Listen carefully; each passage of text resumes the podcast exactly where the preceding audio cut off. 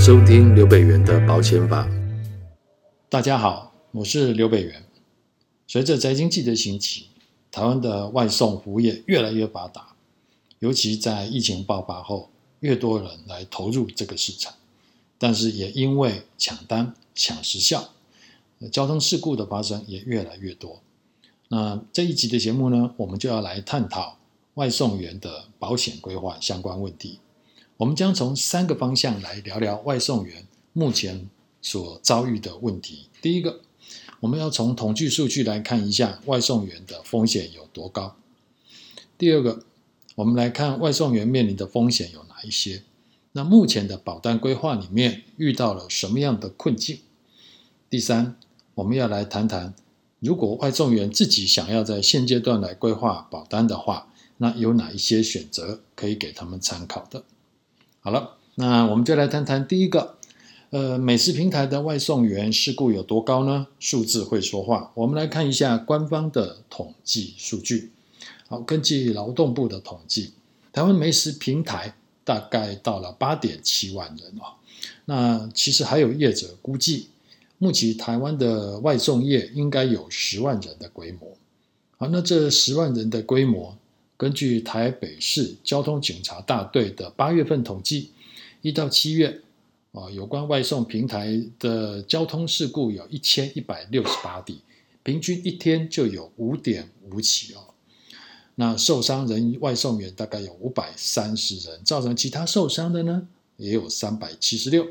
啊，平均大概每天就有四个人受伤。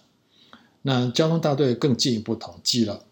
与外送员交通事故占所有机车的肇事比率大概百分之三到百分之四哦，看起来似乎不是很高。但是五月二十八号疫情升高之后呢，六七两个月，啊，外送员的事故就攀升到八点八六百分比了哦。那跟前几个月比较起来，大概要多出了一倍。好，所以其实外送员随着业绩的越来越扩张，啊，那他们的交通事故发生率也越来越高。好，第二个，我们来看一看外送员一旦发生了交通事故，会面临哪一些风险？外送员的保险规划又遇到了哪一些困境？好，那外送员在送餐途中，好，来我们来看一下，如果他造成了一些交通事故，其实最明显的就是他自己跟跟他碰撞的对方的身体。跟财产哦，甚至于车辆哈，当然可能是车辆或者是机车啊，都可能会受损。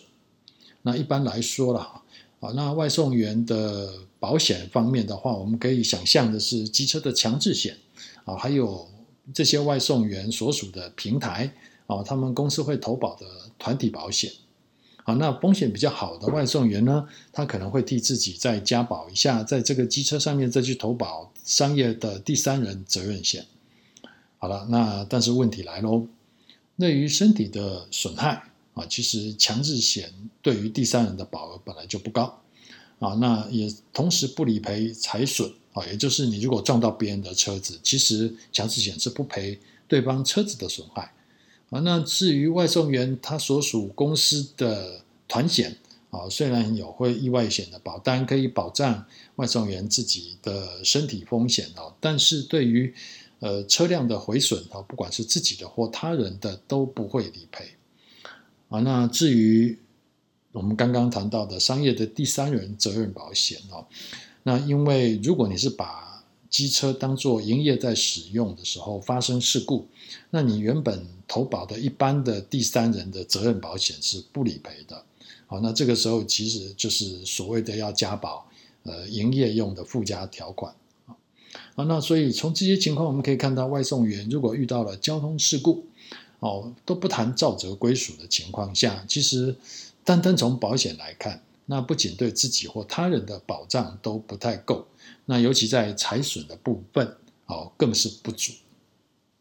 好，那接下来，那我们就来看看第三个问题，那外送员明显的保障不到位的情况下，那。除了强制险团体之外，还有团体险之外，那我们来鼓励外送员，他可以自己来购买商业保险来补强，那不是很好吗？啊，这我们去鼓励他来投保，那不是很好吗？但是事实上，呃，情况可能不如我们所想象的啊。好，那首先面临到的问题呢，就是保险公司的承保意愿不高。呃，据我侧面了解啊，目前有出单的啊，有这样的保单的保险公司，就是承保外送员营业方面附加条款的第三人责任险啊，大概有五家，但其实三家都处在不接单的状况，所以实际上啊，呃，五家保险公司里面啊，有这样的商品啊，营业用的附加责任险啊，那但是实际上只有两家承保。啊，那据据我了解哦，那保险公司承保意愿不高的原因是因为损率不佳啊。那但是除了保险公司有一些想法哈，对于投保承保呃意愿不高之外，其实呃外送员本身自己也兴趣缺缺啊。那这方面，因为呃我曾一阵前一阵子哈有媒体来采访这个问题，也告诉我一些讯息哦，就谈到了说其实。在外送员本身来讲，他本身投保这个保单的意愿其实也不高啊。那因为很多外送员哈，他们所使用的机车啊，其实除了在做营业使用之外，也是他平时私人的交通工具。这种公司混用的状况啊，站在保险公司的立场，他当然会认为这个是营业用车要加保费。但是就外送员来讲，他会觉得说，我平常也在用这部车啊，所以不是。二十四小时都在营业用，那为什么我还要去投保所谓的营业用的附加条款呢？等于大概要多花一笔保险费，每个月大概多七八百块，啊，所以呃，就造成了很多外送员的投保意愿下降。好，好，所以这这个困境其实是双重，呃，外送员自己不愿意啊，那保险公司也兴趣缺缺。接下来，呃，我们再来聊一个外送员很有趣的现象哦。那也算是所谓的上有政策，下有对策啊。我们刚刚有提到了哈，一般私人的机车如果来使用做那个外送餐点的话，啊，保险公司会说你这个是营业使用，如果发生交通事故的时候，那你原来投保一般的所谓的第三人责任险是不会理赔的啊，因为你投保的一般的第三人责任险，它不是营业使用的。好，那如果是你把营业使用的呃机车啊，你想要保险能够承保的话，你必须要有投保营业用的附加条款。好，这个我们前面讲过了。那没保怎么办呢？呃，据听说有不少的外送员在发生交通事故的时候，呃，他就会把这个后座哈，它上面的保温箱哈，上面可能有 Uber Eats 啊或者其他的 Panda 的哈。呃，保温箱拆下来，呃，藏起来，啊，那警察到现场来处理车祸的时候，就就是一般的机车碰撞了，啊，啊，那这样的话，他原来承保投保的这个一般的第三人责任险就会理赔。好，那这个当然是一个呃上有政策下有对策的做法，但这不是一个好方法啊，因为其实这招用久了，其实保险公司也会知道，啊，那他觉得说，呃，在这个产业里面。还有这种非常难处理的理赔状况的时候，其实他的承保意愿就会更低。好了，好，所以其实，呃，我们从节目一开始就谈到哈，其实，呃，外送员其实他面临的呃工作上的风险是颇高的。那他们生意越好，他们的风险发生率也就越高啊。所以其实他们是很需要呃投保。那对于在马路上，其他的使用人来讲，也才会有一些保障。那但是，呃，我们要面对的一个问题就是说，外送员这一个呃营业的方式啊，到目前来讲啊，不管是平台也好啦，或者是外送员本身的资格条件或车辆的使用来讲，到目前为止都没有一套适合他们的管理规则哈来加以管理。那少了这一套政府。的游戏规则之后呢，那其实保险公司就会欠缺风险评估的一个标准啊，也就是说，呃，在这个产业或呃这个外送员没有被纳管的时候，那里面的状况就会参差不齐，车辆的使用参差不齐，人员的素质参差不齐，公司内部的管理没有办法要求的状况，在这样些的一个。不确定因素这么多的状况之下，那保险公司其实在看待这样的一个风险，其实是会相对的保守啊，要不是不愿意承保，那不然的话就是他希望能够加费，那费的费用的加这部分可能也会偏高啊，因为他没有办法去做一个统一的标准去看待这样的一个产业的风险。好，所以其实从这个角度来看哦。那从对保险公司也好啦，对外送平台也好，甚至于对外送员来说，这其实都是一个三输的局面。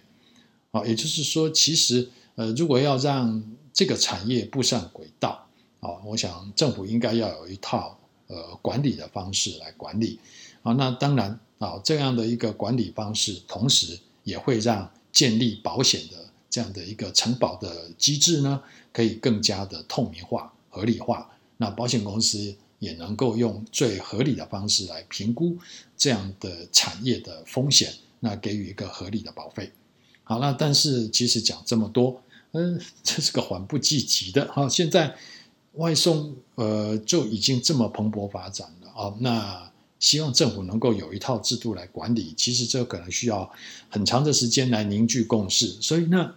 最后我们就要来谈一谈那。外送员的朋友们，如果他想要先购买一些商业保险来自保，那该怎么规划呢？诶，我们前面讲过哈，其实他们大概基本的标配就是强制险跟呃投保团险啊，这个团险是公司提供的，平台提供的，那实际上还是没有办法满足风险的需求啊，也没有办法呃保障其他的用路人啊。那当然有一些有意愿的人，他会自行购买。商业保险来补强啊，那如果考虑第三人责任险的话，那请记住哦，一定要去买营业附加的条款，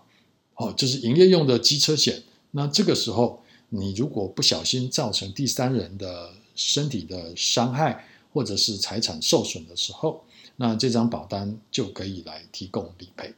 好，那当然，外送员本身啊，除了公司的团险之外，我们也建议他可以去购买一些呃定期的医疗险，实支实付的条款，或者在意外险里面，呃，如果个人有投保的话，可以再附加一个意外医疗条款，实支实付型的。好，那这样的话都可以为外送员在送餐的过程中，啊，有关于交通事故的危险提供相当程度的保障。啊今天我们有关外送员的风险管理跟保单的问题就聊到这里。那我们来总结一下啊，外送平台是近几年崛起的新兴产业，在正式纳管前，他们的职业风险可能就不是那么的整齐划一